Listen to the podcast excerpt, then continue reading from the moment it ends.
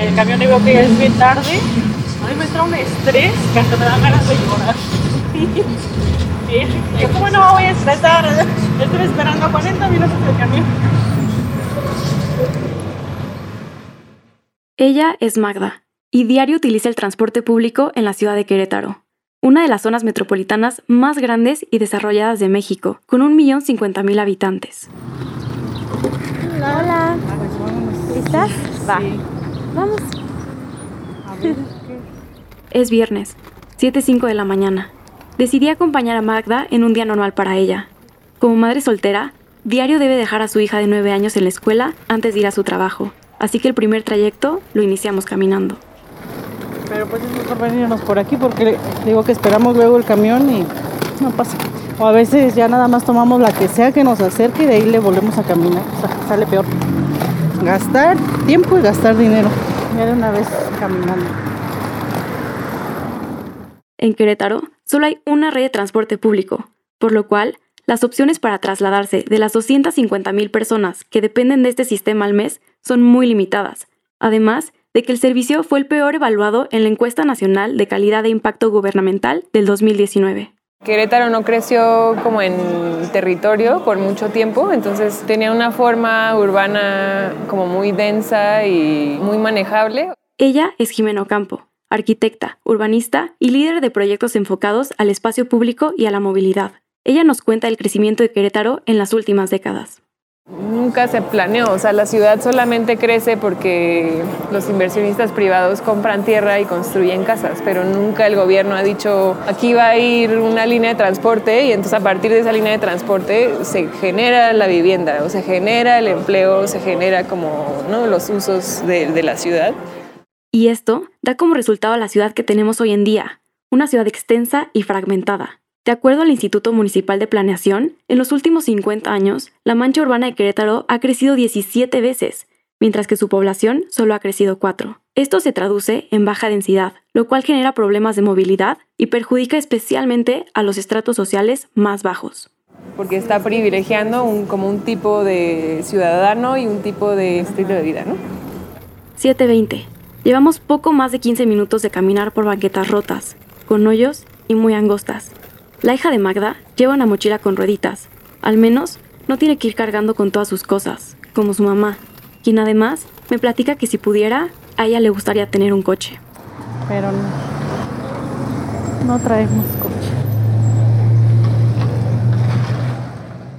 Y la misma forma de la ciudad orilla a esas personas a que en el momento en el que tienen el dinero, van a ir a comprarse un carro o una moto y, eso al final es como muy perverso porque lo que está haciendo la ciudad es orillando a que dentro de lo posible todo mundo se mueva de esa manera. Cada vez hay más coches en Querétaro.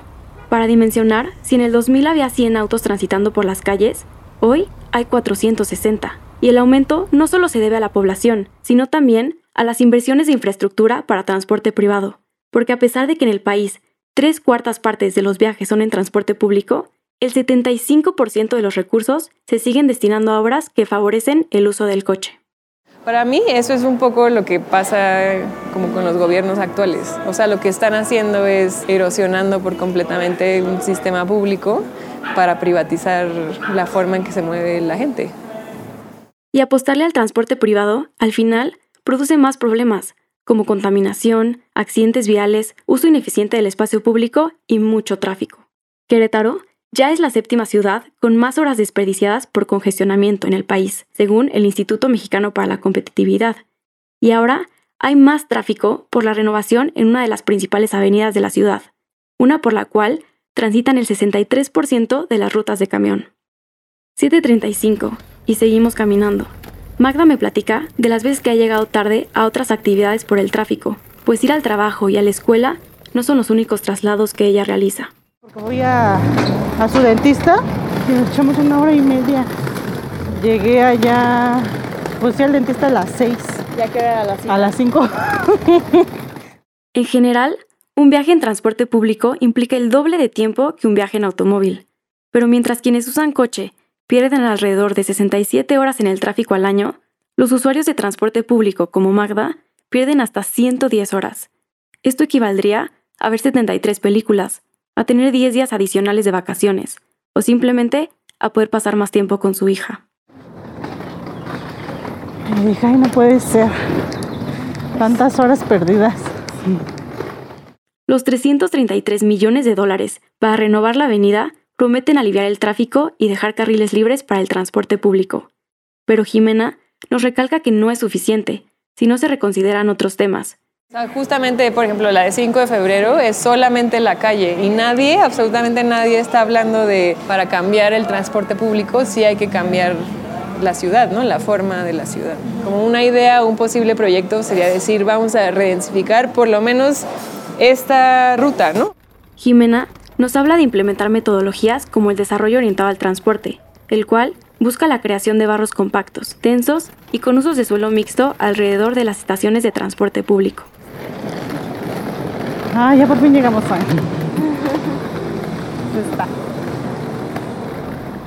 7.40. Hicimos 35 minutos caminando desde casa de Magda hasta la escuela de su hija, pero incluso ella me dice que habríamos hecho lo mismo o más si hubiéramos esperado el camión. Ahora tocaba movernos hasta el trabajo de Magda. Aquí hay que esperar tres horas el camión. ¿Aquí? Sí. Yo nunca hubiera adivinado que ahí era la parada. No había letrero, ni banca, mucho menos techo. Ya son las 7.50 de la mañana. De acuerdo con las estadísticas del Instituto Mexicano para la Competitividad, de las 10 personas que estaban paradas con nosotros, 6 de ellas esperarían más de 25 minutos, además del tiempo que les haya tomado caminar hasta la parada. Y aunque en promedio el viaje sería de 32 minutos, cuatro de estas personas harían más de hora y media hasta su destino. No manches, 8 o 9. Entro a las 8. ¿En serio? sí. Desayunas en la mañana, ¿no? No me da tiempo. ¿No? no. O sea, en la mañana solo me tomo un, media taza de café, nada más para despertar. Lo que me estresa es andar en las mañanas a las carreras. Eso es lo que me estresa, andar esperando los camiones. El estrés que siente Magda es un común denominador en las personas que se mueven en transporte público, así como las afectaciones a su salud mental y física. Voy a las casas, ay, Lucy, un vasito de agua. No, señora, muchas gracias, pero yo ahorita ya no tomo agua. Ya no tomo agua porque no sé cómo me va a ir de regreso. Acabamos de escuchar a Lucy, también usuaria del camión.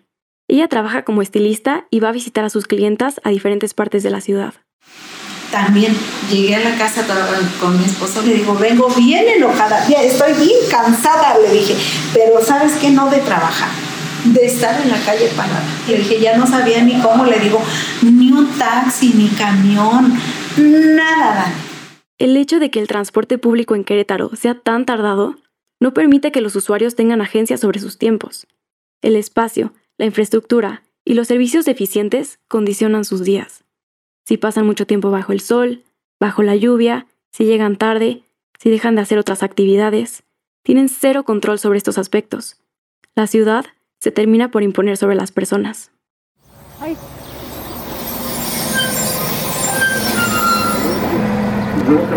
esa de fama como ningún hombre en la calle de tierra. Todos nos sentamos. 8.10. Por fin llegó el camión. Por suerte, no iba tan lleno. Era un tramo corto y Magda aprovechó para contarme de otros problemas a los que se enfrenta.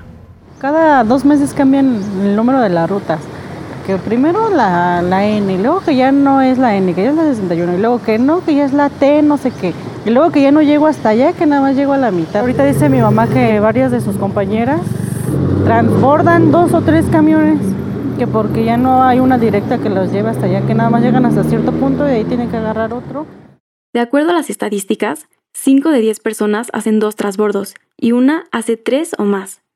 Un pasaje de camión cuesta 11 pesos, 50 centavos de dólar, pero si consideramos que el 61% de los pasajeros ganan apenas 280 dólares mensuales, estos trasbordos terminan por afectar su economía. Ya nos vamos a bajar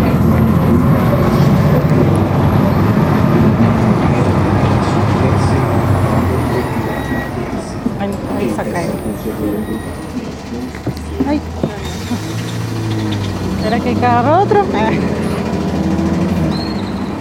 Aquí tampoco hay señalización, ¿ya viste? Pero aquí para. Ojalá que pase la 130. La 7 no tarda tanto, pero esa sí va súper llena siempre. Magda me platicó de sus experiencias con las rutas sobrecargadas, uno de los mayores problemas. No manches, súper llenas. O sea, no cabía la gente en el camión. Pero ellos también dicen, pues es que ya tengo esperando tanto tiempo y, to- y los camiones anteriores no nos subieron por lo mismo, entonces ya no vamos a esperar, o sea, nos vamos a subir. cueste lo que cueste. 8.20. Llegó nuestro camión. Ay, viene, viene. Ay. Ay, pero va bien llena. Ya arriba íbamos muy apretadas. Tuvimos que pedirle a otras personas que pasaran nuestro dinero del pasaje, porque no nos podíamos ni mover. pues obviamente el servicio del aire acondicionado además pues no es el mejor, entonces te vas muriendo de calor, te vas apretando con el de al lado, te tienes que ir cuidando que los señores no se te repeguen ahí como extraño, pues obviamente cuidando tu mochila. Ella es Fabiola. Trabaja al otro lado de la ciudad. Y como solo hay dos líneas que la llevan hasta su colonia, siempre le tocan los camiones así de llenos e incómodos. Se me va media vida en ahí, eh, o sea, tengo que dejar de hacer unas actividades por otras porque pues no me da el tiempo para estarme trasladando, ya sea de ver a alguna amiga, de ver a mi pareja, de descansar un poco más. El 53% de los usuarios de transporte público viajan durante dos horas o más al día. Entre idas y regresos, Fabiola y Magda llegan a perder hasta seis horas diarias. Digo, ay, ojalá y me regrese, Diosito. Ojalá y me ve la directora y me diga, ya es bien tarde, ya mejor regreso a tu casa. Ah, Ya estoy bien cansada. Nos bajamos del camión. Ya casi llegamos. Pero atrás hay que caminar.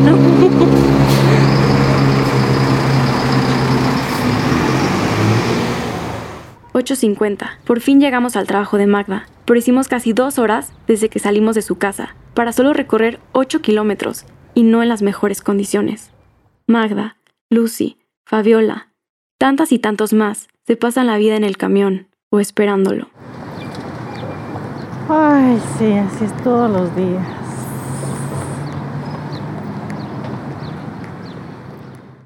¿Qué ciudades estamos construyendo? ¿Qué ciudades queremos? El reto de Querétaro, y quizás de varios lugares en América Latina, es apostar por la calidad de vida de todas las personas. Como Jordi Borja, geógrafo urbanista, dice, el derecho a moverse con facilidad por la ciudad debe universalizarse, no reservarse solo a los que disponen de vehículo privado. Un reportaje por Daniela Torres.